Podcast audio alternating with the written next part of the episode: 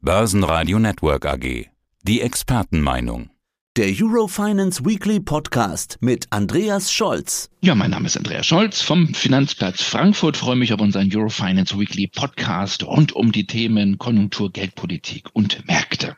Und das hat sich getroffen vergangene Woche bei der Eurofinance Week, die 26. Eurofinance Week, neue Location im Frankfurter Hof, neues Bühnenbild. Ich hatte den Eindruck, so ein bisschen wie bei Gottschalk auf der weißen Couch.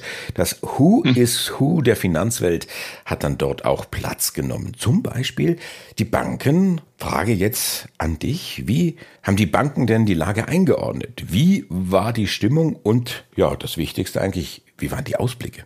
Ja, das war schon ein spannendes Zeitfenster, so im Spannungsfeld zwischen Geopolitik, Zinswende, wir sind weiterhin mittendrin, werden wir gleich nochmal ansprechen. Konjunkturrisiken, die nicht von der Hand zu weisen sind. Die Banken natürlich bemüht, ja, ich will nicht sagen Zweckoptimismus zu verbreiten, aber doch eine gewisse Zuversicht, aber es war auch eine Klarheit dabei und eine Ehrlichkeit. Also mir bleibt vor allen Dingen hier Cornelius Riese in Erinnerung in der Bankenrunde, in unserer CEO-Runde, der sagte, wir planen schon gar nicht mehr. Das fand ich eine interessante Aussage. Hört auf mit Planen. Bei so viel Umbruch, bei so viel Krise, also dieses Stichwort Polikrise kam natürlich wieder. Was bringt uns da ein Zwei- oder Drei-Jahresplan? Wir müssen immer wieder neu reagieren. Und nur wenn wir das erfolgreich hinbekommen, dann werden wir auch erfolgreich dieses Fahrwasser bewältigen. Also das war schon interessant, diese Einsichten, diese Einblicke und auch diese Ehrlichkeit, dass es eben nicht so einfach alles läuft. Auf der anderen Seite sind die Banken froh, dass der Zins wieder da ist. Darüber haben wir lange diskutiert. Er kam vielleicht ein bisschen zu schnell. Irgendwas gibt es ja immer, woran man so ein bisschen mosern kann, aber ich kann mich jetzt an die an fünf, sechs Euro Finance Weeks erinnern, wo wir gar keinen Zins hatten. Dann haben wir uns den Zins erhofft, dass er wieder kommt. Dann kam er sehr, sehr schnell. Thomas Groß von der Hederbar sprach von der Sturzgeburt. Zins kam also quasi über Nacht mit Wucht. Ja, und jetzt müssen wir mit dem Zins alle wieder leben. Der Zins ist Fluch und Segen zugleich für die Banken. Einerseits bringt er den Banken wieder ein Geschäft, ein Zinsgeschäft und damit ein Zinsergebnis. Auf der anderen Seite natürlich muss die Volkswirtschaft dieses Zinsniveau erstmal verdauen. Auch die Kunden der Banken, also Stichwort Unternehmensfinanzierung. Und insofern sind wir da mittendrin in diesem Verdauungsprozess und das war auch ein ganz, ganz wichtiges Thema auf der Eurofinance Week. Was natürlich auch Themen sind, diese, ja, man könnte fast sagen, diese Megatransformationsthemen. Also auf der einen Seite einen ganzen Tag Green Finance und auf der anderen Seite einen ganzen Tag mit der Technologie Tech Day, also in dem Fall künstliche Intelligenz. Kurz zusammengefasst, was bleibt hängen?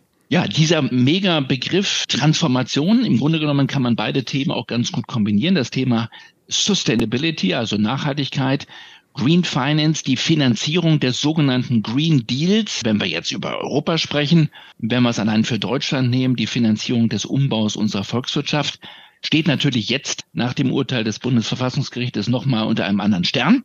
Uns allen ist klar nach dieser Eurofinance Week, das geht nur als Gemeinschaftsprojekt, das geht nur mit ordentlich viel privatem Kapital. Da reichen Bankkredite nicht aus. Da reichen auch die Förderprogramme der Förderbanken nicht aus. Wir hatten ja auch Stefan Bittwitz von der KfW. Da reicht die Politik nicht aus mit Subventionen. Da braucht es sozusagen den ganz, ganz großen Wurf. dafür braucht es natürlich auch einen einheitlichen Kapitalmarkt in Europa. Aber nochmal zum Stichwort Transformation. Die Banken selber sind in einer Transformation. Die einen sind etwas weiter, die anderen hängen noch zurück. Das Land ist in einer Transformation oder bemüht sich darum. Und das Thema Transformation betrifft nicht nur sozusagen den Wandel unserer Volkswirtschaft hin zu einer nachhaltigeren Volkswirtschaft. Es betrifft eben auch das Thema Digitalisierung und Technologie. Und da ist natürlich KI ein ganz, ganz großes Thema, wobei es hier ein Spannungsfeld gibt diese KI verbraucht eben unheimlich viel Energie. Wir denken an die Rechenzentren und das ist nun alles andere als wiederum nachhaltig. Also hier gibt es Gemeinsamkeiten, hier gibt es aber auch Spannungsfelder. Das haben wir am Dienstag diskutiert beim Green Finance Forum, am Mittwoch, als wir das Thema Artificial Finance diskutiert haben. Das wird die Finanzindustrie nochmal umbrechen und groß verändern. Da denke ich mal, sind wir erst am Anfang. Wir haben vom sogenannten iPhone-Moment gehört. Wir sind jetzt erst sozusagen in dieser Entfaltungsphase der künstlichen Intelligenz und wahrscheinlich sind wir in einem Jahr schon wieder viel, viel weiter. Also ein Thema mit Zukunft, ein Thema mit viel vielen Fragezeichen, mit Potenzial, aber auch mit kritischen Einblicken. Christine Lagarde, Chefin der EZB, Heimspiel gewissermaßen, auch traditionell Gast bei euch.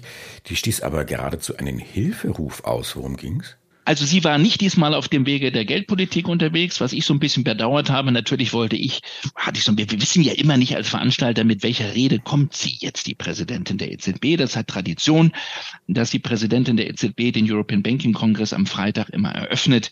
In den letzten Jahren immer mit dem Thema Geldpolitik. Sie hat ja Halbzeit. Vor vier Jahren hatte sie ihren ersten öffentlichen Auftritt im November die Amtszeit begann ja vor vier Jahren am 1. November. Das war eine damals europapolitische Rede. Das war alles noch vor der Pandemie, vor Corona.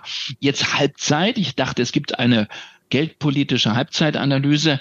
Stichwort, wo stehen wir beim Zins und wohin geht's? Aber da kam dann doch wieder an die, die Politikerin durch und nicht die Geldpolitikerin. Also es ist so, sie hat ihren Charme, sie hat ihren Auftritt, sie hat Charisma und sie ist und bleibt eine Politikerin. Sie ist mehr Politikerin als Geldpolitikerin und sie brachte einmal mehr das große Thema Europa.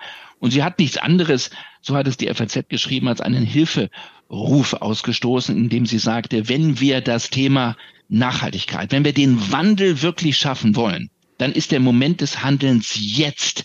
The moment for action is now. Und wenn wir das hinbekommen wollen, dann kommen wir nicht drum herum, endlich eine echte Kapitalmarktunion hinzubekommen in Europa. Kapitalmarktunion bedeutet nicht mehr 27 verschiedene Länder, jedes Land mit anderen Regeln und Vorschriften, was den Kapitalmarkt anbelangt, sondern einen Binnenmarkt, einen echten Binnenmarkt für Finanzprodukte. Und da sind wir ganz, ganz weit weg von. Und wenn wir den nicht hinbekommen, so Lagarde, dann werden wir das Thema Transformation nicht hinbekommen. Das waren mahnende, das waren eindringliche Worte der Präsidentin der EZB. Sehr beeindruckend. Dann schauen wir auf die echte Geldpolitik. Hast du eigentlich wieder die berühmt-berüchtigte Ketchupflasche ausgepackt? Gab es denn hier neue Erkenntnisse jetzt in Bezug auf die Frage, ist der Topzins jetzt erreicht? Ja oder nein? Was haben da die entsprechenden Geldpolitiker denn gesagt? Ich habe es am Montag früh versucht beim Vize der EZB, bei Louis de Guindos, der mich netterweise geduzt hat. Also er, er begleitet das jetzt schon seit sechs Jahren, immer diesen Auftakt der EZB. Netter Kerl, Spanier, war mal auch spanischer Politiker, ist auch ein Stück weit Politiker und nicht nur Geldpolitiker er hat sich nicht in die Karten schauen lassen. Ich habe es versucht mit ein, zwei Fragen. Sind wir denn jetzt sozusagen oben angekommen? Wie lange bleiben wir oben? Die Märkte rechnen ja, ähm, Andi, weiterhin mit Zinssenkungen schon ab dem Beginn des zweiten Quartals 2024. Ich habe ihn mit dieser Marktposition versucht zu konfrontieren. Da hat er sich nicht drauf eingelassen auf diese Diskussion. Er sagte, dass die Zeit von Forward-Looking Guidance Statements sei vorbei. Das war schon mal anders. Die EZB hat ja lange uns immer mit, mit, mit diesen Forward Guidance versucht zu führen. Das macht sie nicht mehr, hat sich nicht in die Karten schauen lassen. Er hat aber gesagt, Vorsicht, die Inflation kann in einer neuen, in einer zweiten Welle jederzeit wieder zurückschlagen und deswegen müssen wir weiter wachsam sein. Bundesbankpräsident Nagel am Freitag bei der EZB, ganz klar geldpolitisch. Er hat so ein bisschen das Thema Plätzchen backen im Ofen gebracht. Das passt zur Vorweihnachtszeit. Er sagte, wir dürfen den Ofen, die Temperatur des Ofens nicht zu früh wieder runterfahren. Die Plätzchen müssen zu Ende ordentlich gebacken werden. Schönes Bild, weil er sagte, wir dürfen nicht zu früh sozusagen den Zins wieder runternehmen. Wir haben jetzt sozusagen Betriebstemperatur. Aber das Backen, der Backvorgang, die Bekämpfung der Inflation, das braucht noch. Und wenn wir zu früh jetzt die, die Plätzchen rausholen aus dem Ofen und zu früh den Ofen ausmachen, haben wir ein Riesenproblem. Also das ist ein schönes Bild. Und der belgische Notenbankchef Pierre Wunsch sagte sogar, sollte der Ölpreis nochmal beispielsweise durch einen Konflikt im Nahen Osten hochgehen, sind wir bereit, nochmal zu reagieren und den Zins sogar noch weiter nach oben zu nehmen. Also die Botschaft war, wir sind oben angekommen. Wir haben noch ein bisschen Hintertür offen für eine weitere Zinserhöhung. Wir werden aber eine ganz lange Zeit da oben bleiben. Also macht euch nichts vor. Hofft nicht, setzt nicht zu früh auf Zinssenkungen. Das war die Botschaft von Nagel und Co.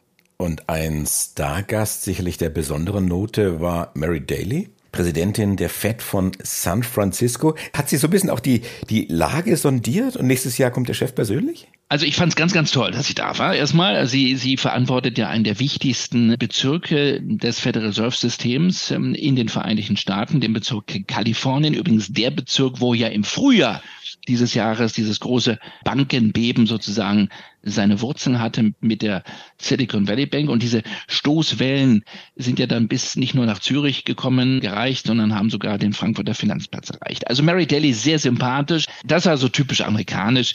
Gleich alle per Du und sie hat sich, glaube ich, sehr wohl gefühlt. Es war jetzt nicht die Rede, wo man jetzt eine halbe Stunde mega Einblicke bekam in die, in die Geldpolitik der FED. Das hatte ich mir ein bisschen erhofft. Ihre Botschaft war, wir erleben sehr viel Unsicherheit. Und wir werden auch weiterhin eine Zeit von großer Unsicherheit erleben in der Zukunft. Aber Unsicherheit, sagt sie, ist das eine. Damit sind wir aber in keiner Weise hilflos. Wir müssen die Nerven behalten. Wir dürfen manchmal nicht in Hektik verfallen. Sie sagte, sie warnte vor zu viel Aktionismus. Sie sagte aber auch, es ist manchmal gut, so erstmal Luft zu holen, durchzuatmen. Und bevor man eine, eine Aktion zu früh startet und die dann wieder korrigiert, lieber auch mal durchzuhalten. Und damit meinte sie auch das Thema Inflationsbekämpfung. Sie sagt, es ist mega unsicher, wann ob und wie wir unser Inflationsziel in den Vereinigten Staaten erreichen, also die zwei Prozent. Das ist noch ein langer Weg, sehr viel Unsicherheit. Aber diese Unsicherheit lässt uns nicht hilflos dastehen. Wir wissen, was wir zu tun haben. Das war ihre Botschaft. Und wir werden unser Ziel erreichen, auch wenn es noch längere Zeit dauern sollte. Und auch wenn das Umfeld weiter unsicher sein sollte. Das war die Botschaft von Mary Daly aus Kalifornien. Nächstes Jahr dann Jerome Powell kommt persönlich? Ich würde es weiter versuchen, natürlich. Ähm, aber vielleicht hat sie in der Tat so ein bisschen sondiert und sie wird ihm berichten, dass wir nette Menschen sind am Finanzplatz Frankfurt und dass wir ihr den roten Teppich bereitet haben, den sie gar nicht übrigens betreten hat. Sehr, sehr bescheidene Frau. Sie ging hinten rein und hat sich, äh, hat sehr viele Selfies gemacht mit, mit allen, die da waren. Also ich glaube, sie hat es genossen. Ihr Pressechef übrigens macht jetzt gerade eine Fahrt auf dem, auf dem Rhein. Also man nutzt das natürlich, wenn man hier mal 14 Stunden rüberkam, aus dem sonnigen Kalifornien in das leider ungemütliche, regennasse Frankfurt. Was war die Botschaft von ihr? We take it as it is. Und das ist doch wieder typisch amerikanisch. Sehr, sehr schön. Am Donnerstag war der wichtigste Feiertag der Amerikaner, Thanksgiving. Dann Freitag der Black Friday. Gibt ja viele Geschichten, warum der Black Friday ein Black Friday ist. Was ist denn deine Lieblingserklärung? Ah, ich habe jetzt, das fand ich ganz nett. Wir haben zu Beginn unseres Calls habe ich mein Zoom-Fenster oder meine meine Augenklappe sozusagen die die Klappe der Kamera einfach mal runtergemacht. Das mache ich gleich wieder einfach mal schwarz. Ich weiß es nicht. Da gibt es unheimlich viele Ideen und viele viele Mythen. Ähm, wir hoffen nur nicht, dass es an der Börse wieder einen schwarzen Freitag gibt. Ansonsten kann der gerne Black sein. und ich dachte, der Begriff kommt daher, dass man mit den Fingern seine Geburtstagskerzen ausdrückt und deswegen sind die Finger dann schwarz. Happy Birthday, Andreas Scholz. In der Tat, ich habe übrigens hier heute in eine Kerze reingedrückt und habe immer noch Wachs auf meinen äh, Fingern sozusagen, aber das ist weißer Wachs und kein und kein schwarzer. Also genießt deinen Tag, schönes Wochenende, bis nächste Woche. Vielen Dank, liebe Grüße, tschüss. Das war der Eurofinance Weekly Podcast. Börsenradio Network AG.